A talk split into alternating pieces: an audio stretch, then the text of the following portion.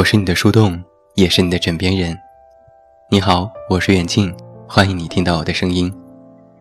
找到我参与节目互动，你都可以来到我的公众微信平台远近零四一二，或者是在公众号内搜索我的名字“这么远那么近”进行关注，也期待你的到来。你的身边是否有那种每天看别人脸色，活得小心翼翼的人呢？我有。小麦是我曾经的图书编辑，第一次在豆瓣上给我发邮件约稿，语气特别的诚恳，甚至诚恳到了卑微。他说：“敬爱的远近老师。”刚看到这里，我就一口水喷了出来。“敬爱的”这三个字，感觉像是在讲一个去世多年的老一辈革命家。忍俊不禁的我继续往下看邮件。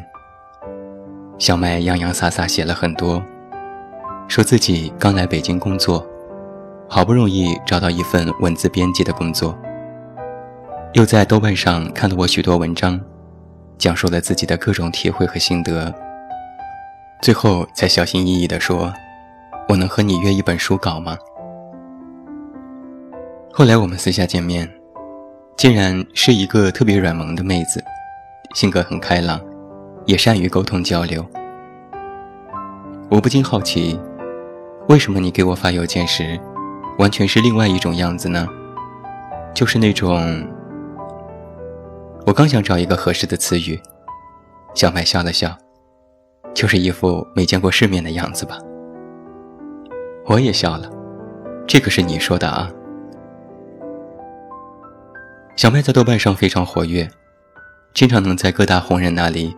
看到他留言和评价的声音，甚至在很长一段时间，他都是各种文章的沙发常客。在一个作者群里，他也是最活跃的那个人，认识各种各样形形色色的人，能和他们热情的聊天，聊各种有趣的、无趣的话题，仿佛有用不完的精力和时间。有时我也会感叹的对他说。真羡慕你呀，能够认识这么多人，好像每一个人说的梗你都能接得住，也永远那么开朗和乐观。他发来一连串的表情，说：“没办法，工作需要嘛，要约稿子。”结果没过多久，就有很多风言风语传到我耳朵里，说小麦抱大腿，说他借红人上位。说他阿谀奉承，甚至因为他脾气好，就开帖大肆的批判。小麦哭丧着脸来找我诉苦，我说：“你呀，就是太过于八面玲珑，成了别人眼里的烂好人，又喜欢站队，最后你不受伤谁受伤？”小麦说：“我不就是想和大家混得熟点吗？”让自己变得更合群吗？难道这也是错？我说，兴许不能叫错，但失去了度。某次谈心，我知道了小麦的身世。出生在北方的一个小城，上了一所普通的大专，又在县城里做了两年普通的职工，就会狠下心来到了北京。他说，自己没有什么特殊的能力，没有耀眼的才华，没钱没容貌，典型的路人级别。这样一个普通的自己，该如何在偌大的城市里生存呢？于是，小麦学会了掩藏自己。他试图做一个强大的人，讨好身边的所有人，努力迎合别人的期待。在任何场合都做那个活跃气氛的人，甚至不惜用自己的糗事来博取大家的好感。这样的迎合其实很有效，他认识了很多作者，自己的工作也渐渐有了起色。喜欢他的人很多，当然讨厌他的人也不少。但是，他却越来越不快乐。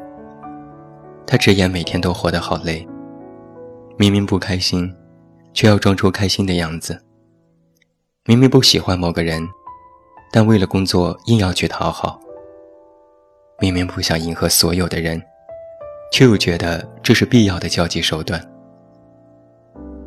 甚至别人经常用“傻缺”“长得丑”等等话语来打趣他，小麦也只能略带尴尬的陪笑，连生气的勇气都没有。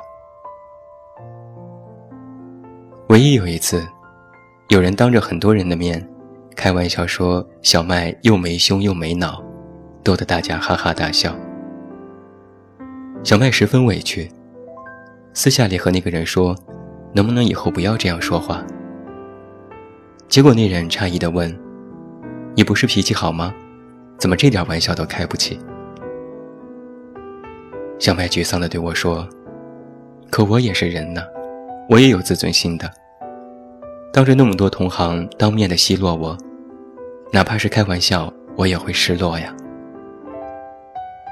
我安慰他：“你做的对，以后不要让他们总拿你开玩笑。”小麦想了想说：“可我又不想让别人觉得我不好相处，是一个开不起玩笑的人。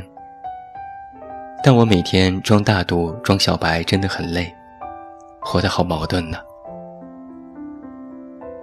我对他说：“你的这种好人缘，其实没有人愿意领情。久而久之，大家就不会觉得你人好，只会觉得你心大。”小麦问。有什么区别吗？我回答他：“人好是你的人格魅力展现，包括你的智商、情商、工作、交际等等；而心大只能说明你大大咧咧，甚至还有点缺心眼儿。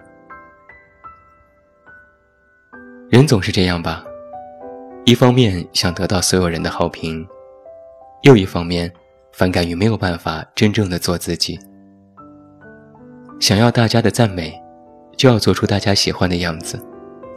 想要做自己，那么就会得罪另外一些人。其实很多人，都如小麦一样，陷入了这种两难的境地。说实话，在我看来，别人算什么？自己才是最重要的。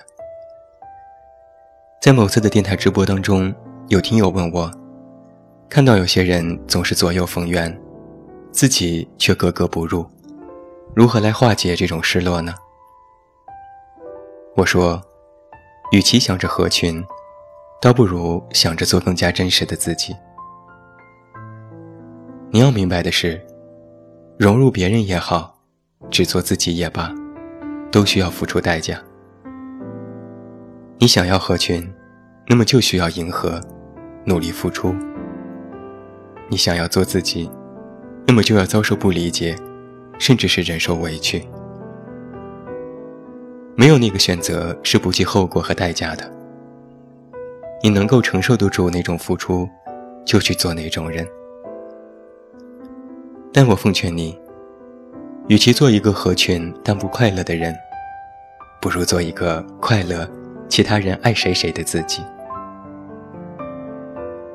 其实啊，每个人都有一定的从众心理，往往需要别人的肯定，在别人点头的瞬间，才能够笃定自己的想法。而想要去迎合别人，很多时候都是对自己的不够坚定。也无法忍受独自一人的寂寞和孤独。但正如一本书中所说的那样，人和人正常的关系，不是彼此的赞赏和吵闹，而是在你需要帮助的时候，有人雪中送炭即可。不要妄想所有的人都会喜欢你，更不要觉得别人不喜欢就都是自己的错。耗费大量的时间精力。去赢得别人的几句赞赏和笑声，无非是满足了自己的那点笃定，甚至是虚荣心。再者，一个在任何场合都想表现出合群的人，往往内心都是自卑在作祟。如小麦一般，知道自己极其普通，但心里也有想要的生活和理想，就靠着去迎合别人，得到自己的期待，却恰恰忘记了最重要的一点，那就是自己想要的得靠自己，靠别人永远无法免费奉送，只有自己得到了，才算抓在手里。这个社会人人都很忙，没有人会永远把目光停留在你的身上。更不可能随时随地的都在关注你在做什么。那你又何必时时刻刻都在思量别人的想法呢？很多人都觉得累，但很多时候这种累不是你工作忙碌经营生活，而是整天去努力迎合别人，努力逢迎所有人。这样的累其实毫无意义。曾经有过这样一个观点，我十分的赞同。一个人活在世上，不是要成为和别人一样的人，而是要有那么一点与众不同的东西留下。而这些和别人不同的地方，才能够被别人记住。我也必须要说，很多时候，我们所认为的合群，无非是被同化，甚至被平庸改造。和周围的人相处，彬彬有礼，进退有度，不卑不亢，这就已经足够了。不用想着去成为所有人的朋友，更不要奢望别人能够为你付出什么，而那些都不能够成为你交际的目的。自己没有什么，不用每天抱怨，再抱怨天上也不会掉馅儿饼。自己拥有什么，也不用急着分享。在别人看来，或许你是在炫耀。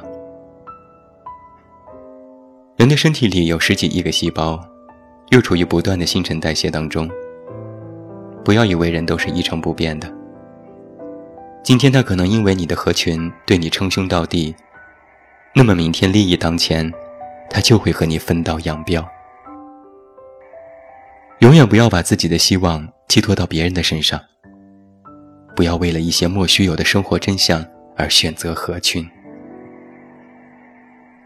一个习惯了合群的人，最终会失去自我，戴上努力迎合的面具。明明自己不是那么开朗，明明更喜欢独处，却非要做出一副我人很好，你们都来和我做朋友的面孔。久而久之啊，就会心力交瘁。而一旦合群成为你的标签，想要摒弃它，也绝非容易的事情。做自己看似很难，但是在迷失之后重新找回自我，更是难上加难。当你已经将真实的自己掩盖，想要重新回到一张白纸的状态，要取舍的东西实则更多，不是每一个人都能做到。融入不了别人。没什么大不了的，只要你没做错什么，只要你问心无愧，哪怕别人不理解、不赞同，又如何呢？你靠他们吃饭、生活、结婚、生子，养活自己吗？你靠着别人而活吗？如果你的答案是否定的，那么就要学会做一个不合群的人，不期待所有人都理解你。不期待别人时刻对你点头微笑。只要你学会自重、自爱，那么这就是你生而为人最大的成功。而当你不再为了合群而合群，当你不再为了迎合而迎合，你就有更多的时间用来完善自我，有了更多的精力去反观内心，自己的人生和节奏。要学会自己把握，而那些和你不合群的人，绝对不是一路同行的人，不要也罢。比忍受孤独更难的，是忍受一群根本和自己不在一个频率上的人。有句话说得好啊，你理解的越多，理解你的人就越少。和懂你的人。不群而合，和不懂你的人群而不合。合群不是规则，而是你如何对自己负责。真正的长大呀，是真正的做自己，是不再装模作样。最后，祝你晚安，有一个好梦。我是远近，我们明天再见。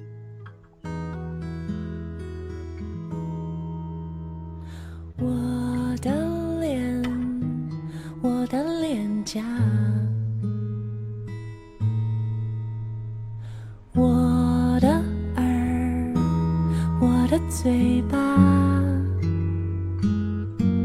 我看着他。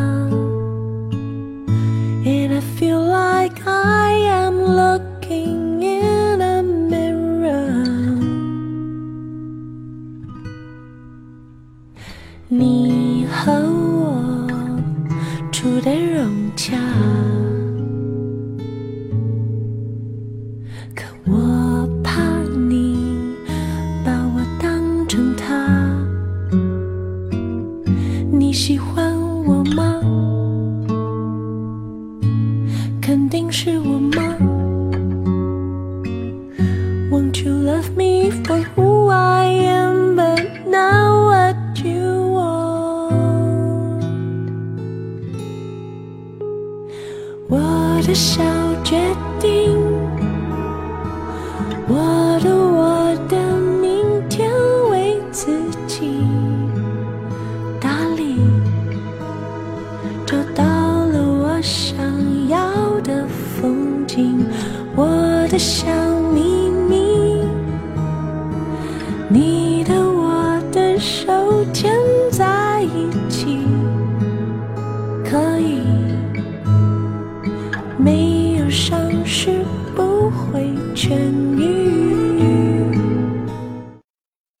节目由喜马拉雅独家播出。